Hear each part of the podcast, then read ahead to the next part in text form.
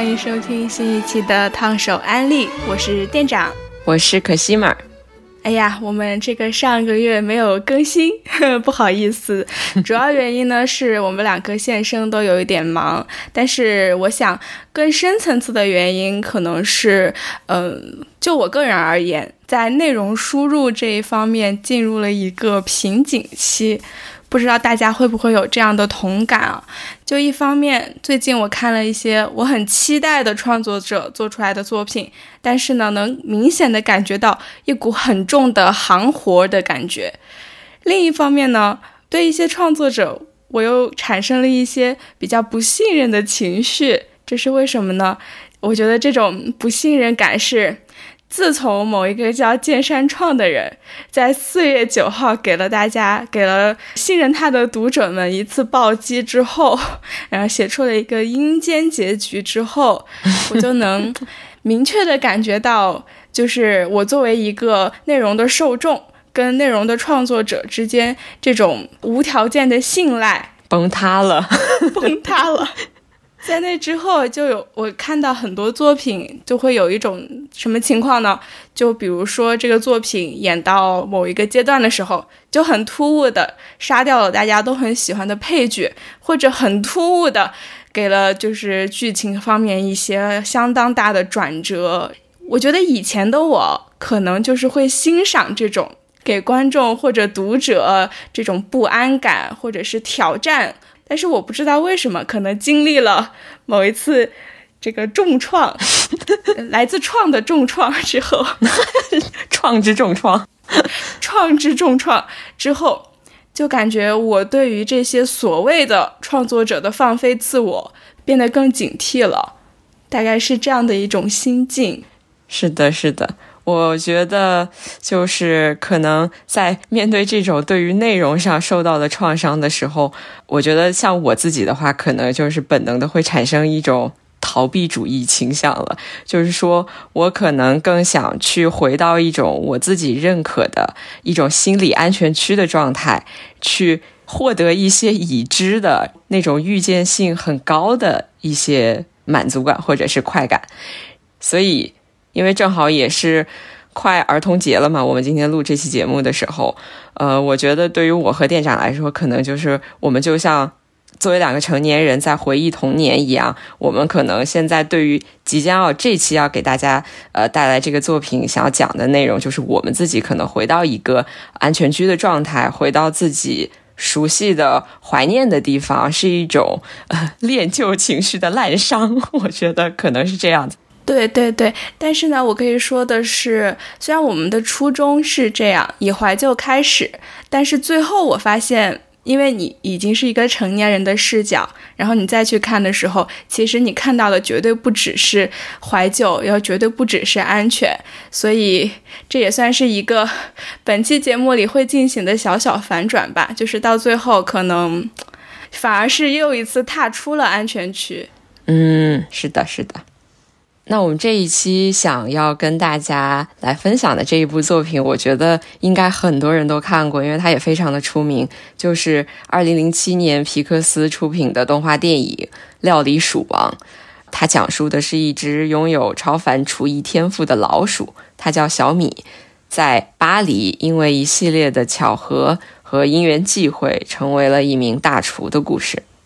那为什么我们想要在这一期聊这部电影呢？就是我跟店长在我们私下聊天的时候，都发现《料理鼠王》都是我们会经常去反复观看的一个电影。没错，所以接下来这一期回顾向的节目会分成三个部分。在第一个部分中，我们会从个人的角度出发，聊一聊我们重复看《料理鼠王》的乐趣何在，以及它耐看的原因。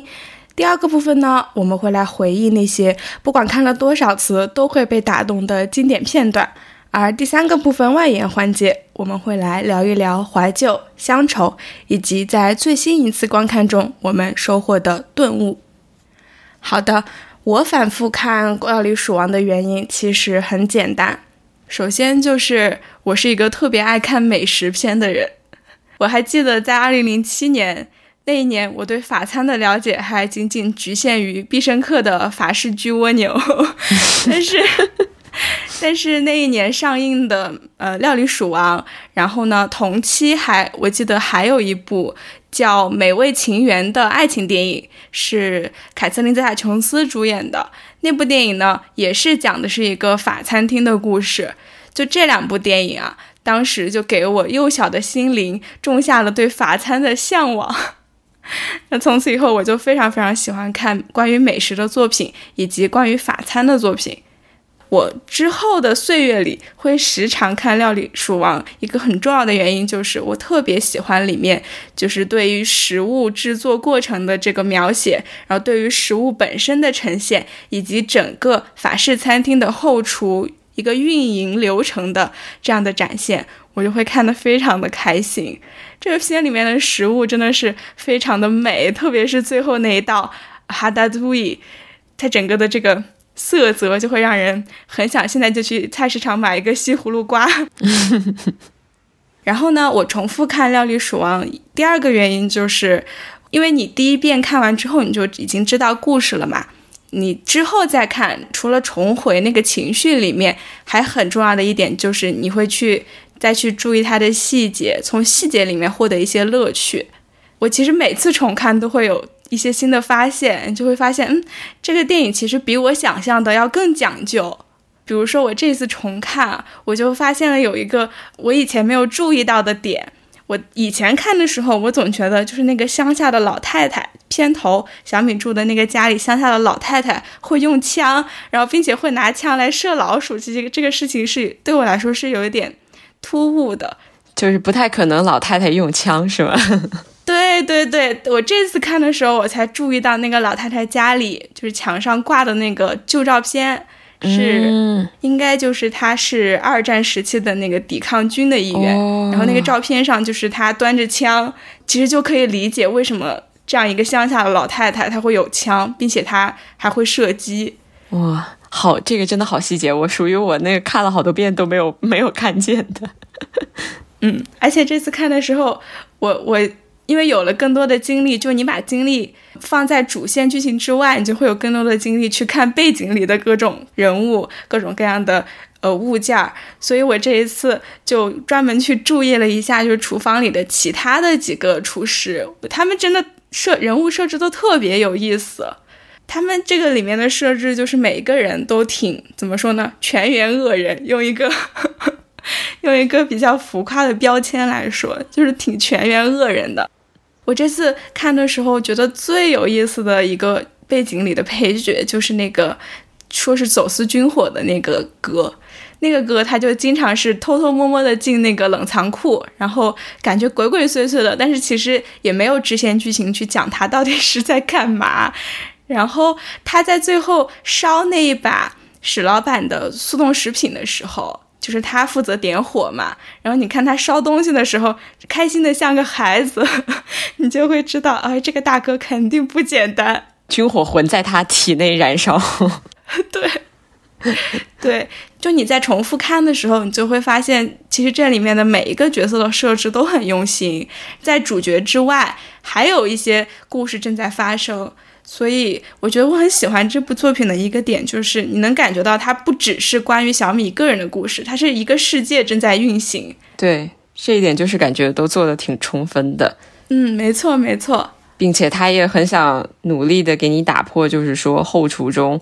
呃，每一个角色的那种，就是如果大家是厨师的话，他比较想打破那种人物都比较扁平的那种刻板印象的东西吧。他想给你呈现的可能是每一个很具体的人，很不同的角色，很独立的角色。对，其实你再多想一下，你就会觉得，就是当年 Gusto 还没有死的时候，然后他雇佣这些比较奇奇怪怪的一群人人马来，是不是也就印证了他 Anyone Can Cook 的？这个这个理理念吗？嗯，是的，是的，对，因为感觉传统来说，这样的一群人是不会进入这样一个等级森明的一个法餐的世界体系的，对吧？是感觉是的。其实他们在设置这些上面都非常的用心，嗯。然后呢，我会反复去看的第三个原因，可能就比较个人吧，就是我非常的喜欢在皮克斯的电影里面找关于皮克斯宇宙的彩蛋。不知道大家对于皮克斯理论这个说法有没有听说过啊？皮克斯理论就是一个非常有名的粉丝理论，是有一个叫乔恩内格罗尼的一个电影博主他提出来的。他的意思就是说，就是皮克斯的所有电影都是存在于同一宇宙中的，然后并且是有一根比较清晰的时间线。你在知道了这样一个大背景之后，你再再去看单个的皮克斯作品，你就会有更多的乐趣。然后你就会想，这个这个作品是该放在皮克斯宇宙的，就是时间线上的哪一个地方？然后它跟其他的这些故事之间会有什么样的联系？然后这次看的时候，我就会发现，呃，《料理鼠王》里面就会有那个《飞屋环游记》里面的那个狗狗，虽然它只是出现了一个影子。然后呢，你我这次看也也终于找到了，就是每一部皮克斯电影里面都会有的那个标志性的彩蛋，就是 A 幺幺三。它好像还出现了好几个地方，是不是？是的，是的。就你在你在怎么说呢？就是如果一部电影你最后看了十多遍，你到最后可能乐趣也就是来自于这些东西了。嗯。小朋友们是在地里面寻宝，我们就是在电影里面找彩蛋，听起来好凄惨。怎么那么惨？他他可能也是一种给跟观众建立一种联系的感觉，就是会有一种互动感吧。通过这种关系，对对。所以我现在就算可能已经看了十几遍了，然后再重新打开《料理鼠王》的时候，还是会特别的兴奋。每一次都有很强的新鲜感。对，到你了。我 我其实每次反复看这部电影的理由其实也挺简单的，就是说我会反复去看的影视作品一一般都是相对比较轻松，然后它的整体的氛围是偏向于温馨和治愈向的。从叙事上来说，它也是很简练的，对于观众是很好进入的那种故事。然后《料理鼠王》就几乎完全符合了我自己设定的这个标准。然后第二个理由其实就是，我觉得这个电影整个是一种非常老电影的气质的感觉。就是虽然它是一个二零零七年的电影，但是你整体从它的那个艺术设计、视觉设计上来说，它整体有一种毛茸茸的质感。我不知道你会不会有这种感觉？对对对，通过一些比如说像灯光的设计，或者是说像配乐，或者甚至说它运镜的感觉，都是。会更加的趋近于像以前，比如说好莱坞经典时期的那种电影的那种氛围，还有很多类似的元素在里面。然后是一种很呃模糊的，甚至有些地方是不那么明亮，就相对于其他的一些动画电影来说，它是可能会更加暗调一点的一种毛茸茸的一种雾气的美感。然后它的配乐上面也是呃，就感觉会让你进入到以前的老电影的那种。那种氛围中，甚至他的，比如说电影中的一些，他 credits 时候，他的那些字体都是那种花体字，就是很以前的感觉。我觉得整体这个氛围就是特别适合于，比如说在秋天或者冬天，然后我一个人躲在被窝里面，或者是那种下雨天的时候，我缩在房间里面，来一杯热茶，然后配合这个电影一起看，就是那种暖暖的感觉。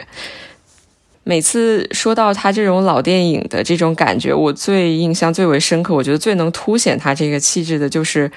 那个人类男孩小林和小米他们在塞纳河边的第一次对话的时候，就是他带着那个老鼠装在那个罐子里面去到河边，那个是他们之间的第一次对话，然后那个是。晚上的巴黎，你会发现那个巴黎它不是那么的明亮，是充满着雾气又非常湿润的。然后这个时候你还可以仔细看的话，会发现就是应该是巴黎圣母院的那个彩色的玻璃窗子，它就在那个雾气里面若隐若现的那个感觉，特别的特别的美好。我觉得哇，我没有注意到哎，我我下次重看的时候要好好注意一下。对，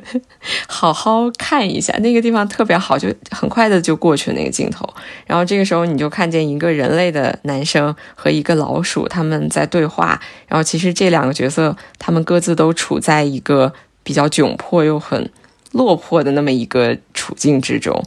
然后这个小林他是好不容易找到一份工作嘛，但是眼见着可能就要丢掉。然后小米是他和家人失散了。这个时候小林他是期望说。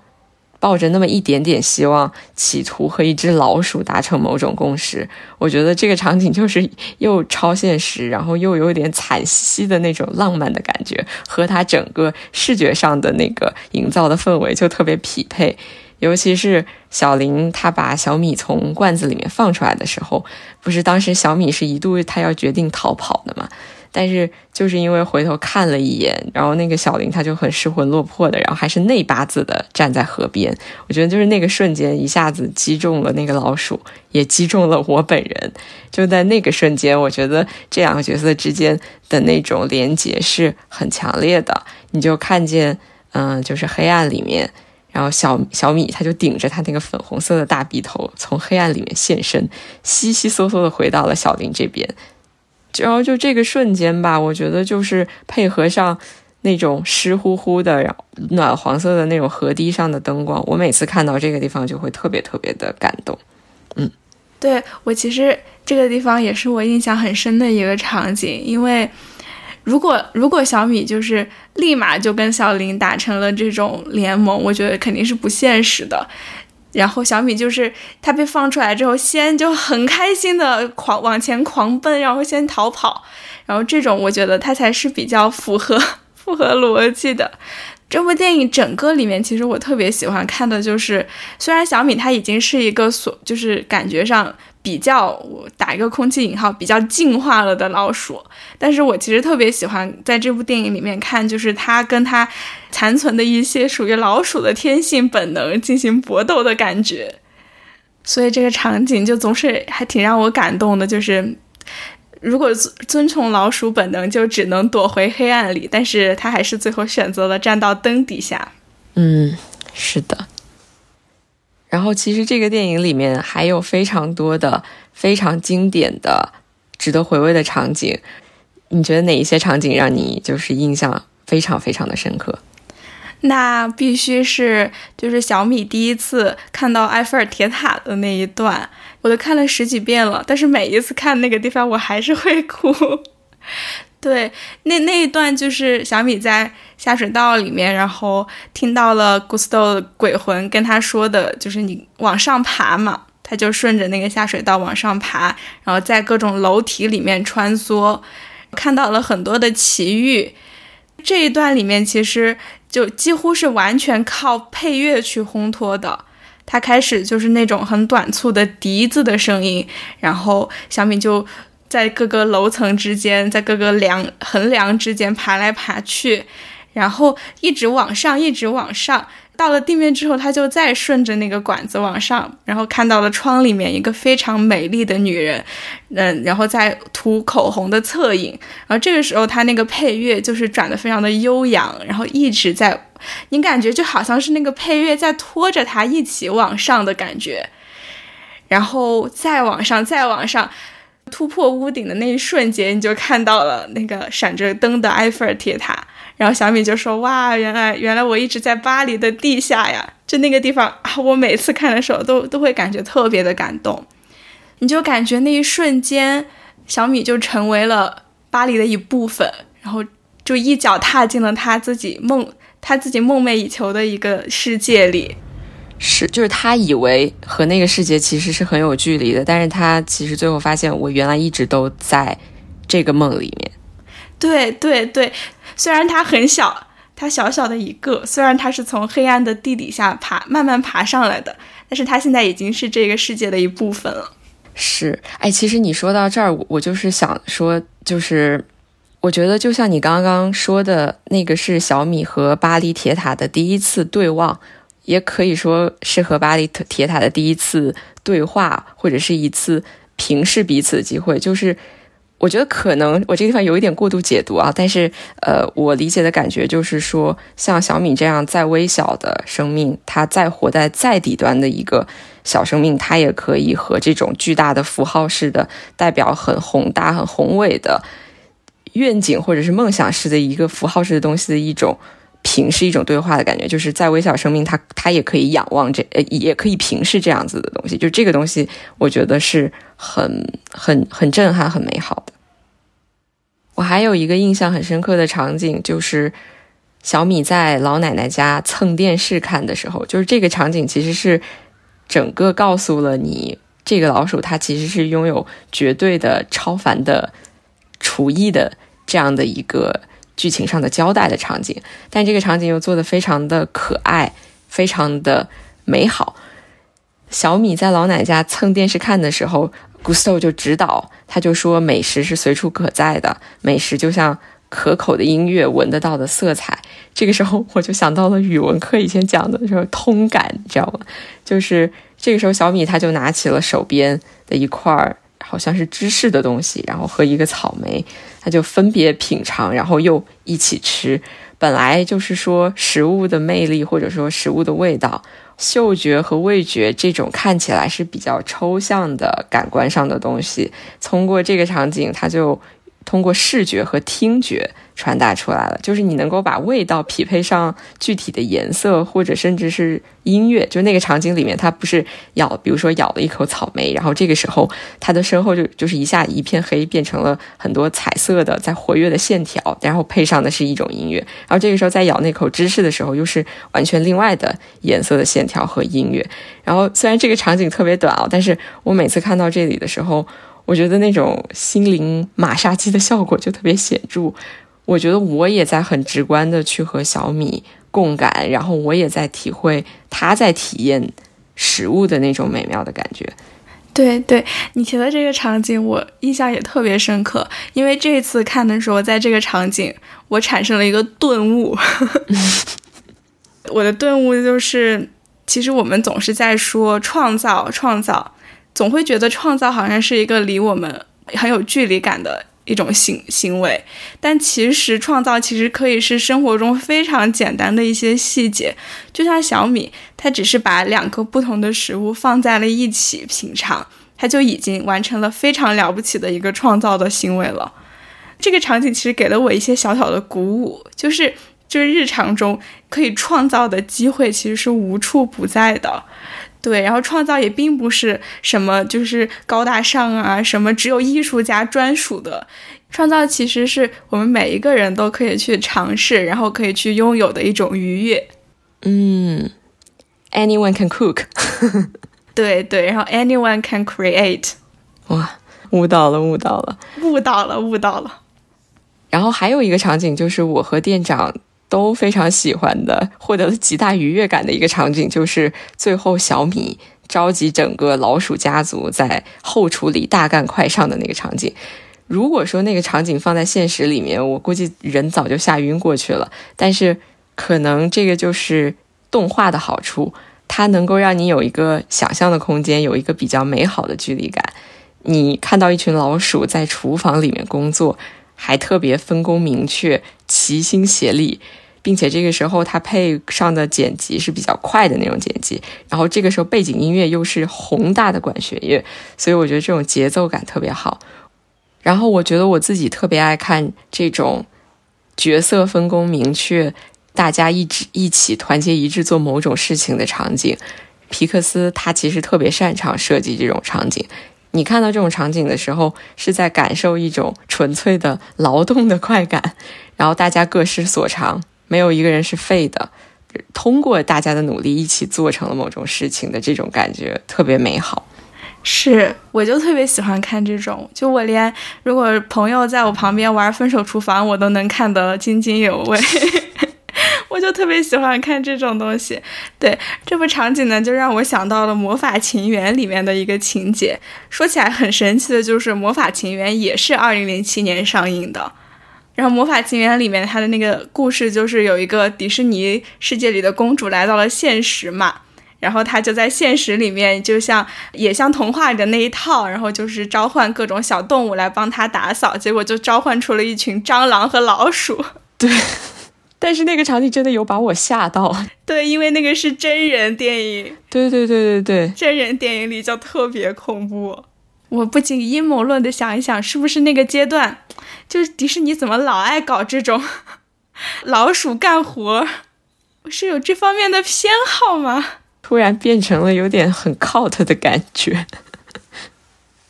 我们刚刚回忆了好几个我们觉得印象很深刻，然后很喜欢的桥段，但我觉得这部电影里面最重要，至少给我个人影响最大的，肯定还是当 ego 品尝到哈达都伊的那一瞬间，然后被拉回童年回忆里的那一个段落。是的，那个是一个标志性的场景。对，现在你再仔细的去看。Ego 被拉回童颜之后的那一帧，你就会觉得啊，他的信息量好大，而且好到位。就你能看到他那个家里门前，就是散落下来的几片叶子，你能看到这个小孩儿他呃哭兮哭兮流了的脸，然后。膝盖上面摔出来的那个伤口，然后背后翻倒的自行车，就你感觉你不仅能看到那个场景，你甚至都能闻到，就是家里的厨房传来的那个饭香。就是他一下子从一个特别甚至有一点恐怖的那种尖酸刻薄的那种老头的形象，切换到了一个哭稀流了的小男孩的脸。但是作为观众，你马上就能够意识到，那个就是小时候的 ego，然后。这个场景其实更加的短了，但是反而是这种很短很短的片段，它给了足够的信息量之后，你就能够，就是我觉得作为观众的话，你能够自行脑补，根据这些信息脑补到那一个场景中是发生了什么样子的故事。我觉得可能啊，那个时候就是 ego 他从外面回家。脏兮兮的，他有可能是从自行车上摔下来了，也有可能他搞不好就是跟谁打了一架，然后腿也摔破了。但是回到家之后，这个时候就是妈妈的手艺最能抚慰人心，就是这一道童 ego 在童年的时候品尝到的，呃，ratatouille，然后勾起了他关于童年记忆里关于母亲的最美好的那一个部分。这个时候镜头又在。很快速的切转回来的时候，你就会发现这个老头他的脸上的表情也变得柔和了，他的脸上是一种非常天真的、很孩童的那种满足感。我觉得这个场景就是我们在看的时候，你就能感受到他特别精确的直达人心的那种感动，反而是越短，然后给你的想象空间越大。我我这次最新重看的时候，我就在想说。呃，比如说 ego，他有没有可能也是一个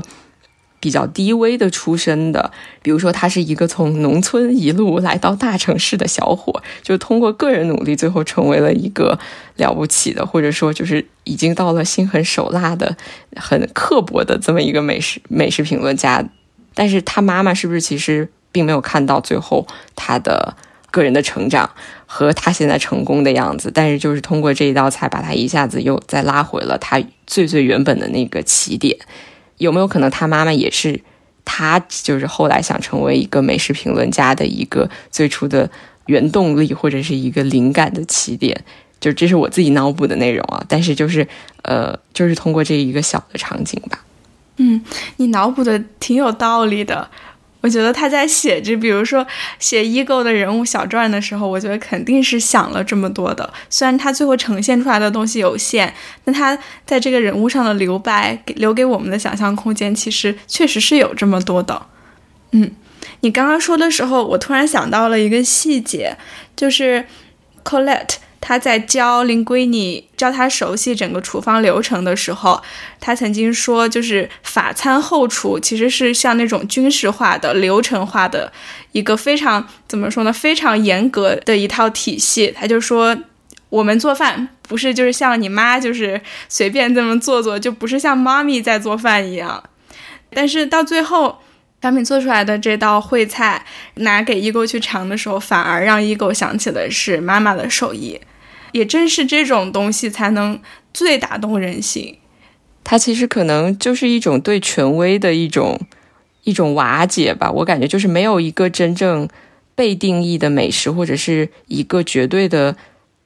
美食的体系，一个规则，或者是一套阶美食体系中的阶级的感觉，就是。能和你产生连结的，能能打动你的那个就是美食，能让你产生回忆的，勾连起你的美好的情感的那个，对你来说就是美食。是的，在听你说的时候，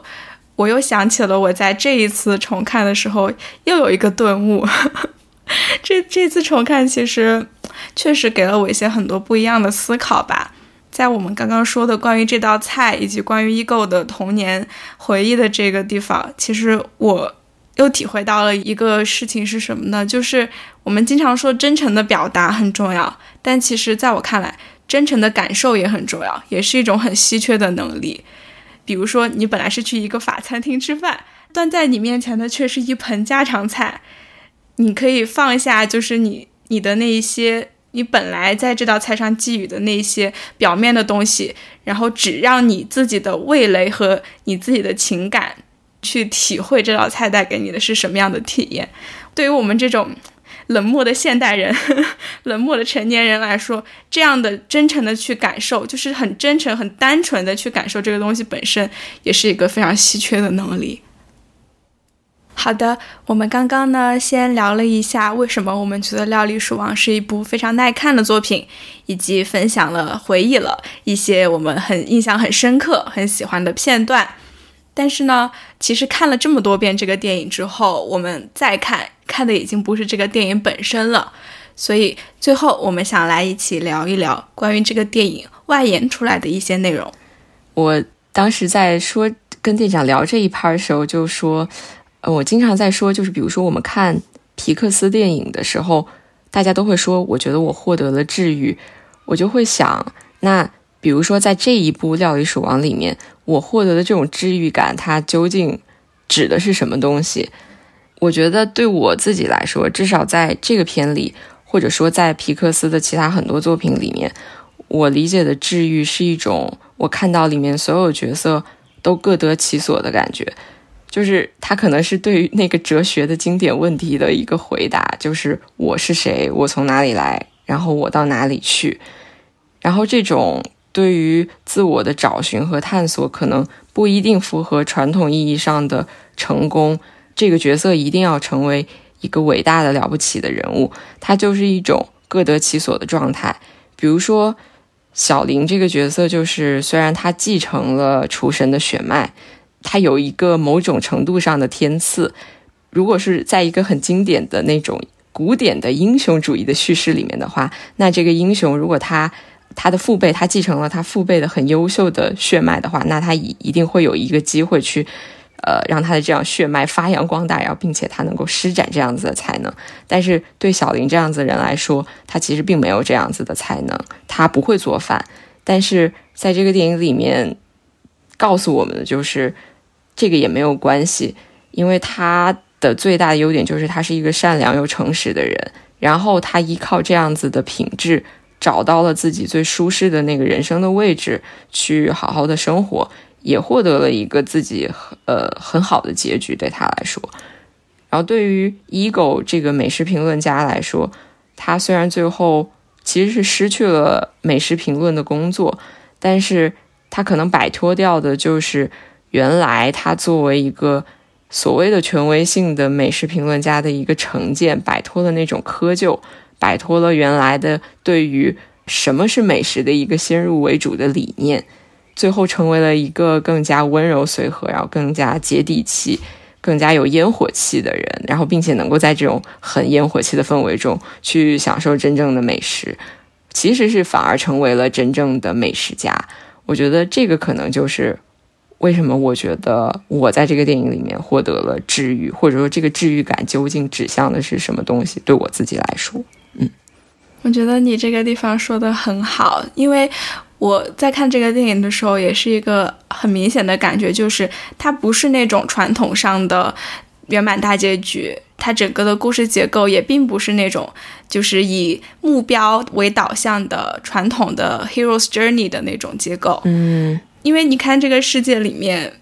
当小米的身份被揭开的时候，并没有那种大家团结一致，然后呃齐心协力的去完成某件事情，反而是整个厨房里其他的厨师他们接受不了，暂时接受不了这样的一个情况之后，大家全部都选择了辞职走掉。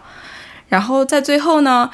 虽然 ego 感觉就像这部电影的大魔王，虽然大家把大魔王给攻克了下来。但是最后其实还是没有守住 Gusto 的这个餐厅，对吧？因因为有鼠患嘛，因为有老鼠。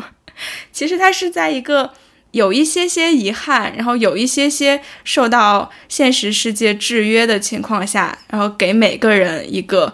适合他们自己的一个完美的结局。我觉得这是比单纯的完成了一个目标，收获了呃收获了某种奖励，对我来说更有治愈效果的一种叙事吧。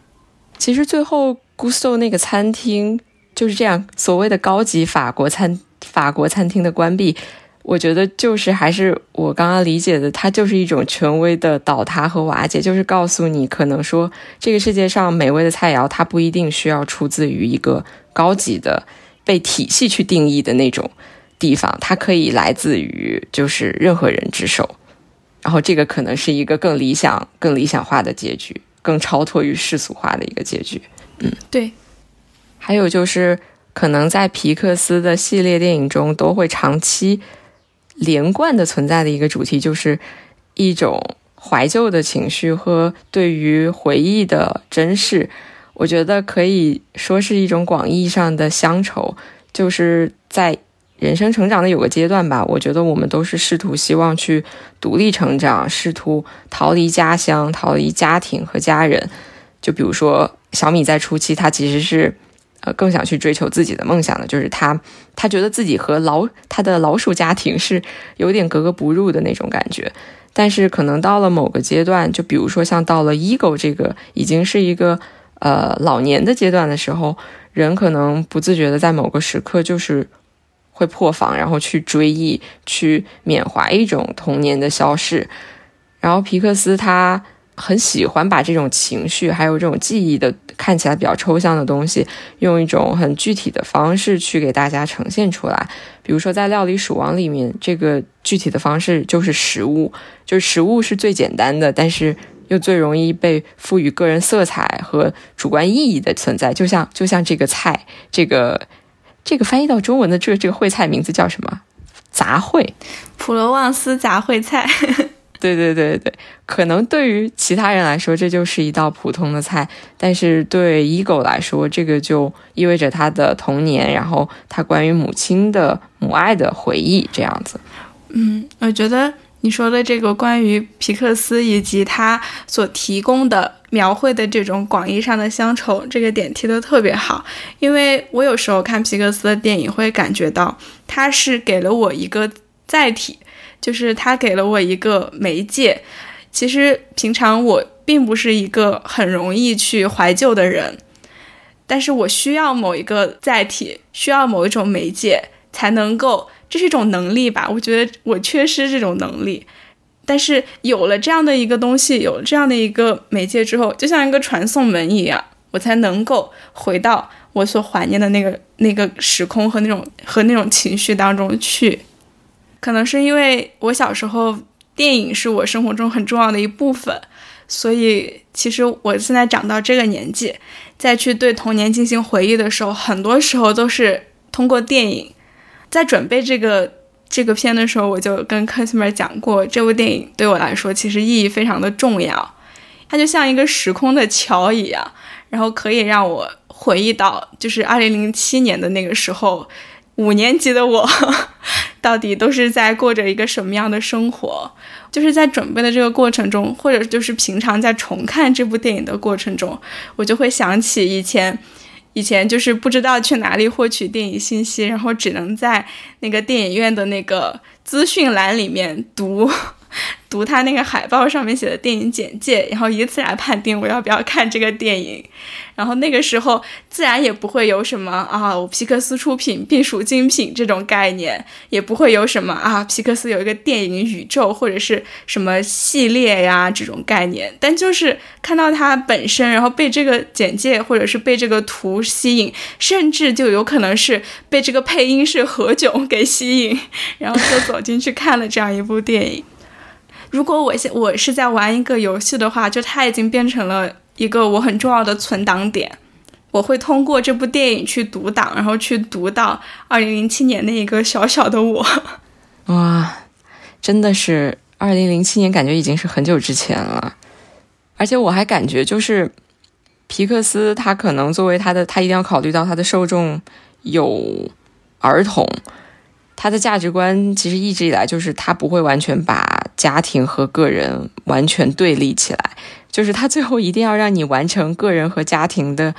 一个和解，或者说个人和集体的一个和解，就是家庭最后还是你坚强的后盾。就比如说小米和他的爸爸和他整个呃老鼠家族，我觉得。这一点上面，可能到现在我们来看的话，可能就是见仁见智，因为可能有些人会觉得它是有比较心灵鸡汤的部分，但是我觉得可能这个也是皮克斯他努力去希望营造的一个比较美好的愿望，就是他希望你的个人的成长和集体是不那么冲突的，就是他最后是能够找到一个平衡的，然后家庭是能够帮助你实现你梦想的后盾的这样一个东西。是的，是的，他就是感觉一直在给大家树立一个怎么说呢，完美生活的一个样本，就是也不叫完美吧，就是我觉得圆满比完美可能更适合一些。一个圆满生活的样本，就是你每个人都各得其所，然后个人与家庭、个人与集体之间达到了一种和解和平衡。虽然会有遗憾，会有一些小小的遗憾，但是是泽皮克斯的世界是一个确实挺不错的世界，说的想去了。对，就刚刚说到这个心灵鸡汤的问题嘛，因为最近这一次看的时候，其实前半段我都陷入了一种矛盾之中，因为电影它在不断的给大家强调一个核心的概念，也是里面那个 Guso 那个厨神他在强调，就是说。Anyone can cook，任何人都可以做饭的那种感觉。然后我觉得这个价值观就是看上去比较鼓舞人心，但是可能放在现实中的话，真的有点没有办法适用于我们现在这样的一个时代，尤其是大家今年频繁提起的，就是很内卷的这么一个情况。因为你相当于可能是在鼓舞人说，你即便一无所有，你也可以成功，你只要够勇敢，你就可以达到目标。但是后面我觉得这个地方的 anyone，它可能不是说完全指的一种庸才，可能更想指向的是说那些拥有才华，但是他受制于个人身份，然后没有办法在适时的机会施展才华的人。然后这个身份限制在这个电影里面，可能就是小米，它是一个老鼠的老鼠，它怎么可能和烹饪挂钩呢？然后如果说放在现实里的话，这个身份限制它可能就可以是各种。不同阶级或者是地域带来的限制，或者是种族上的，那谁应该去给予像小米这样子的角色去展示自己的机会？就是在这个电影里面的话，除了善良的小林，其实最关键的，我觉得是像 ego 这样子的 ego 这样子的权威者，手握权力的人。然后 anyone can cook 这个可能不仅。是对于小米这样子的挑战游戏规则的人的一个很简单的鸡汤式的激励，我觉得它可能更可以是对像 Ego 这样子的，往往是游戏规则的制定者，或者是说，呃，一个守门人这样子一种启示。我我就特别喜欢，就是最后 Ego 在吃完了小米做的那道菜之后，他不是写了一个很长的那个点评嘛，然后这个地方。我可否分享一下这复制分享一下这一段话？我感觉，嗯，就是这次给我的触动会比较深的地方。请，那好，他是这样，在电影里面，Ego 是这样子说的：就许多方面来说，评论家的工作很轻松，我们冒的风险很小，却握有无比的权利。人们必须奉上自己和作品供我们评论，我们喜欢批评。因为吹毛求疵，让我们享受到了读读写的乐趣，但是我们评论家得以面对难堪的事实，就是以价值而言，我们的评论可能根本比不上我们大肆批评的平庸事物。可是有时候，评论家必须冒险去发掘并捍卫新的事物。这个世界常常苛刻对待新秀和新的创作，而新的事物需要人的支持。就是这段话，可能是最近最近这一次看，我觉得感受最为深的地方。我也是，是吧？就是可能这个是更为成人向的，就是一个感受，就是这个世界其实不乏缺乏像小米这样子拥有天赋的 anyone，但是这样子的 anyone，他其实是需要被发掘、需要支持的。但是我觉得现实中大多数的情况就是，嗯，如果说拿鸡蛋和墙还是那个经典比喻来说的话。这些手握权力的人，这些游戏规则的制定者，或者说，呃，我们的权力体系，它会越来越倾向于去关注墙，关注那个墙里它究竟能够长出什么花来，而非是那颗看起来很脆弱的鸡蛋。然后，我觉得这个其实就是一个很普世的价值观，就是如果你是手握权力的人，如果你是，哎，我想起来前段时间，就是前几天不是有个特别。火的那个梗就是，既然提到 privilege，那我就我的高傲就尽数体现。就是如果你是拥有 privilege 的人的话，你更应该去关注鸡蛋，关注那些被特权拒绝的人，所谓的那些在游戏规则外的人，去让他们去发光。我觉得你这个说的特别好，因为我在这边看的时候，我也是，就是最后你说的 ego 的发言的这段部分受到的触动最大。但是我跟你对于这个理解有一点点不一样，可能也是就是每个人他的那个代入感不太一样。我在看这一遍的时候，就整个看下来，我能明显的感觉到，就是我肯定是不可能代入小米的。就我小时候吧，可能就是还是个小学生的时候，呃，无忧无虑的小学生，我可能就是会就很倾向、很自然的就可以把自己带入主角，然后就会觉得啊，我以后一定啊要去干翻这个世界，然后就是一定会发光的，就是这种感觉，对吧？但是在这边看的时候，我我会带入除了小米之外的其他所有人，就我会带入他的哥哥，就是他的哥哥那个小胖老鼠。小米的话，它吃两个东西结合在一起，它颅内可以有一场烟火一样的高潮感受。但是那个哥哥，他就是吃什么，其实他吃垃圾跟吃美食其实品不出有什么差别来。然后他就算吃那种很好的东西，他的颅内也就是一点点小火星。他其实就是一个很没有资质的人吧，就是在这一方面来说，平庸者。对我可能就会带入这个平庸者，然后更重要的是，我可能会带入 ego，嗯，可能就是这个电影到最后想要告诉我们的，就是像我这样的成年人，这样已经经历过一些失败，然后在接受自己平庸过程中的成年人，一个很重要的讯息就是，其实我们到最后是要学会放下自己的 ego，然后。当小米这样一个意外的天才出现的时候，我们有能够去接受和赞美他的勇气和气度。这对于我来说，或者是对于广大的成年人来说，其实是一个非常重要的课题。就像你说的，确实是 anyone can cook，但是这个 anyone 出现的时候，就是它是一个怎么说呢？它是一个一个老鼠诶，它是一个非常非常。在你的理解之外的一个东西，一个天才出现的时候，你有放下你所有的成见、所有的偏见、所有的高傲的这种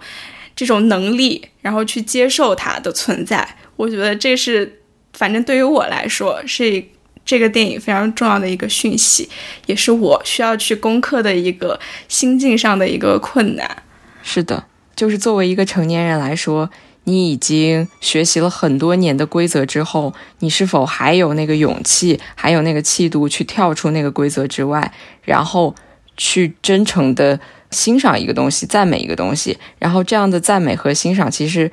往往又是很难做到真诚，然后很难饱满。对我觉得你说的这个词真的很好，就是你很难毫无保留的、不带任何滤镜和任何预设的去。百分百的毫无保留的去感受一个东西的本源，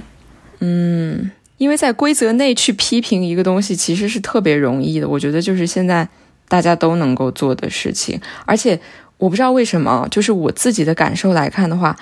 我觉得这也是我自己的成见和偏见，就是我往往觉得批评是更为真诚的，但是赞美我往往会是保持一种怀疑的态度的。这个对我来说可能就是。一个一道障碍的东西，哎，我们觉得我们成年人最后就是都是在跟自己的 ego 缠斗，最后总结陈词一下我的想法。可能听过之前的一些节目的朋友会注意到，其实我一直以来都有一个非常深沉的纠结，就是在天才和庸才这个话题上。但是这个作品它最后给我的这一层思考虽然是很沉重，但是也让我达成了某方面的和解。我会感觉到，虽然我不是一个天才。但是如果我有那种能够百分之百坦诚去接受他人天才的气度，我能够完全的放下自己 ego 的话，我就也能收获一个自得其所，然后很圆满的结局。对，这对于我来说是其实是一种鼓舞。然后另一方面呢，在更乐观的角度来说，其实这部作品还有给我的一个感受就是，就像我之前说过的，就 anyone can create。虽然可能可能我我不会是在某一个行业里面，或者是在某一个非常专业的技能上面，我非常的天资出众，但是呢，我在日常生活中，我仍然有创造的能力。